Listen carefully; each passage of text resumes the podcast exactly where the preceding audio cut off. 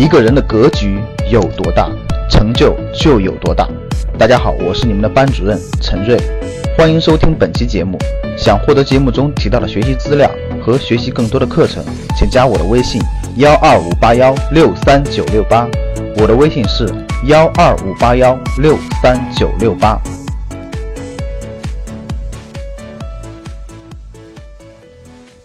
么今天分享的主题叫做“家在一二线城市有很多套房产是怎么样的一种体验”。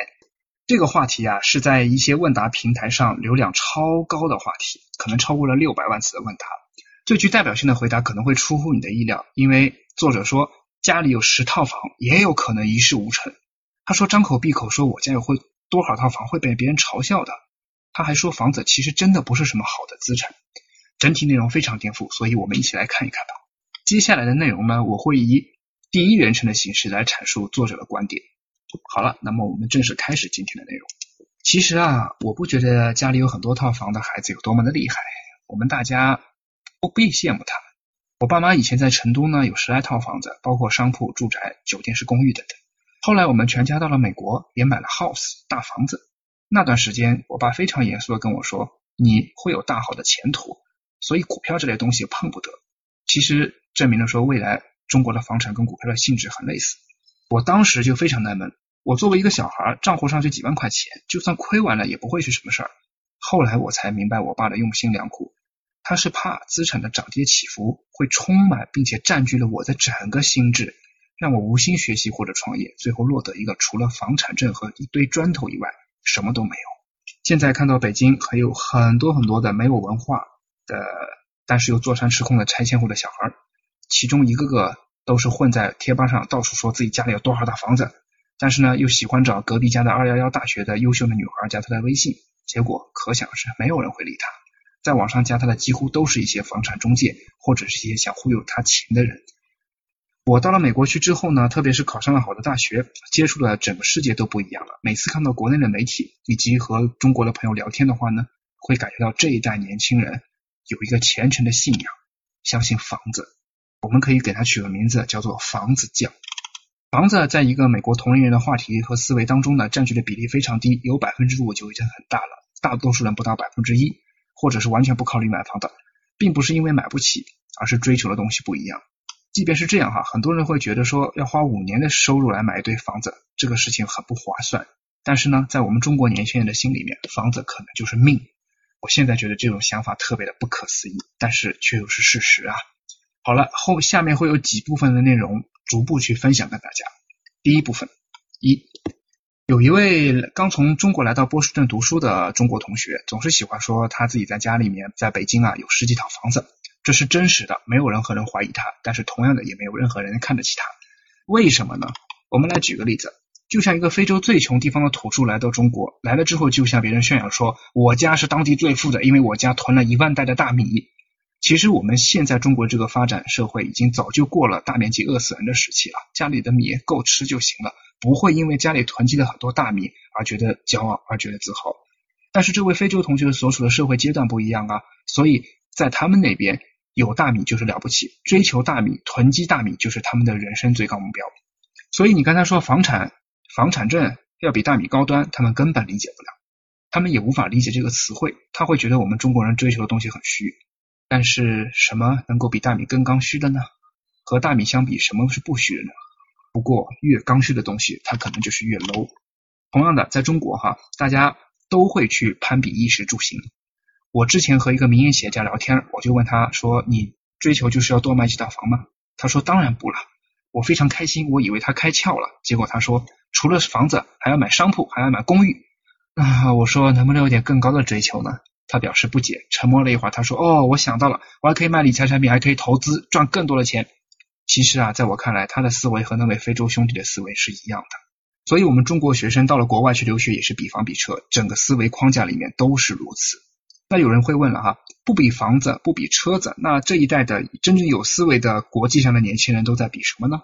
我试图向他们去解释，但是很多同学已经根本无法理解，或者是他们理解了也会说太虚了，太空了，实在是非常的让人无语啊。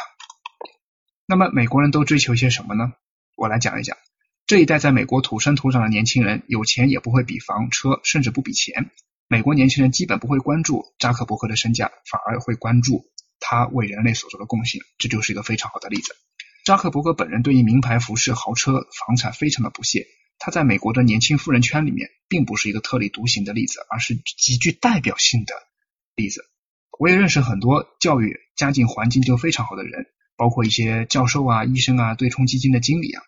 他们的和他们的孩子不仅不屑于房子、车子、名牌，甚至连女性的外表都不会那么看重，至少不会像我们很多人把外表作为选择配偶的第一标准。比如，我有一个家庭非常优越的，并且长得比较帅的犹太朋友，他跟我描述他觉得非常不可思议的一件事儿。他也认识很多从中国毕业的非常优秀的年轻人，但是当这些年轻人结婚的时候，会把房子、车子作为重要的考虑因素，还有甚至非常多的人会把。女性的长相作为择偶的第一标准，这一点在他看来是非常非常诧异的。实际上，这点在中国社会当中又是非常非常普遍的，对吧？我们其实不要小看刚刚举的例子，比如说扎克伯格公开拒绝穿名牌的行为，这其实是带头对一系列的老旧产业、老旧文化和老旧观念的挑战和抵制。我们更要去重视它。以他为代表的一众世界上的年轻富豪，其实是拒绝与那些没有受过高等教育，但是却外面光鲜亮丽的女性交出、交往、接触的，因为他们追求的绝对不只是金钱、外表这些肤浅的东西。所以呢，刚到美国去的新的中国的留学生就会显得非常异类，其中不少拿着豪车、房产来证明自己非常非常有价值，这其实真的是让我们觉得很尴尬、很丢脸。就好比是一个非洲兄弟来到中国社会。呃，说我们家有多少把米啊？我们家囤了多少多少的大米粮食，会觉得说啊，这个的确所追求的东西层次是不一样的。所以呢，我们前面讲的，在世界上比较优秀的年轻人的价值观当中呢，你所做的事情会比你赚的钱重要的多。这句话啊，它的确是一种情绪上的共鸣。我们这篇文章呢，不是在讨论买房子好不好，从没有房产拥有一套自住的房产，对于每个中国年轻人来说都是非常的。大的一个进步，但是我们这里并没有讨论这个问题，我们是在回答主要问题，说家里在一二线城市有很多套房是怎么一种体验，是在讨论在有那很多套房的情况之下是怎么样一种体验，而我们的结论是，这群家里有很多套房的小孩其实并不厉害，也并不一定有很光明的前途。原因我们逐个来分析，第一个原因，家里除了房子，可能就没有别的重要的资产或者事业了。哪怕在一线城市有十几套大房子，他们中大多数人没有自己的事业，甚至有事业也开始变得什么东西都没有，不想干活，不想追求，然后就等着坐山吃空收房租。他是很有钱，但是他却很空虚，而且更可怕的是，他们今后也几乎无法开创事业，因为他们缺乏了动力，他们缺乏了这种能力。这就举个例子，比如说为什么自然资源非常丰富的国家进入工业时代之后，大多沦为了最穷和次穷的国家？比如说南美或者非洲的一些国家，这个在历史地理学上叫做资源陷阱。你有系老天赐给你的资源，你没有好好把握珍惜，你坐山吃空，坐享其成，到后面这些资源耗光了，只能两个字：等死。第二，原因二。拿房子跟人比，其实是一种非常落后的文化的体现。开口闭口就是说，我家在北京有几套房，我家在上海有多少座楼，其实是被人看不起的。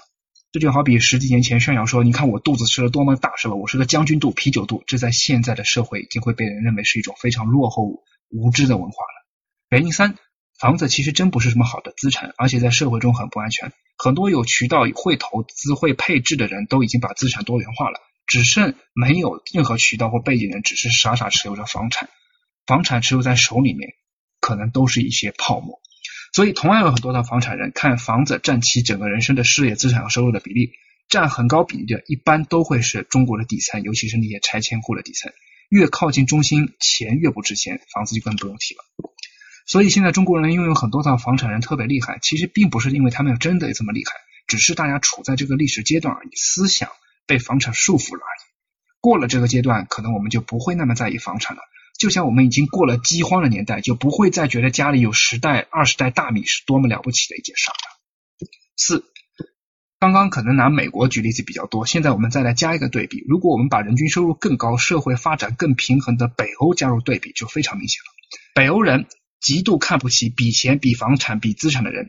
在北欧，其实对于所有人来说，哈，衣食住行、教育、工作几乎已经完全的无条件的都解决了。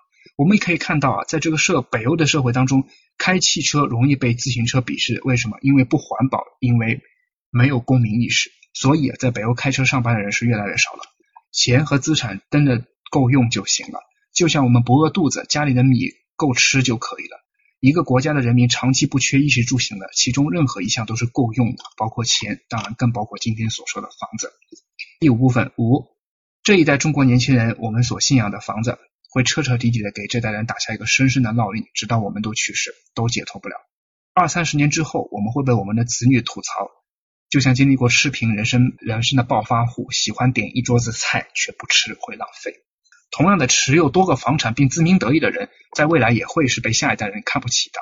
其实不用等到下一代，这一代经过文化熏陶、经过教育的人，就已经开始对这类人反感了。当国家这波产业链升级逐步落实之后，我们这代年轻人对于房产的执念，在今后的人看来，可能它就是一个笑话。想获得更多投资理财、创业、财经等干货内容的朋友们，请加微信：幺二五八。幺六三九六八。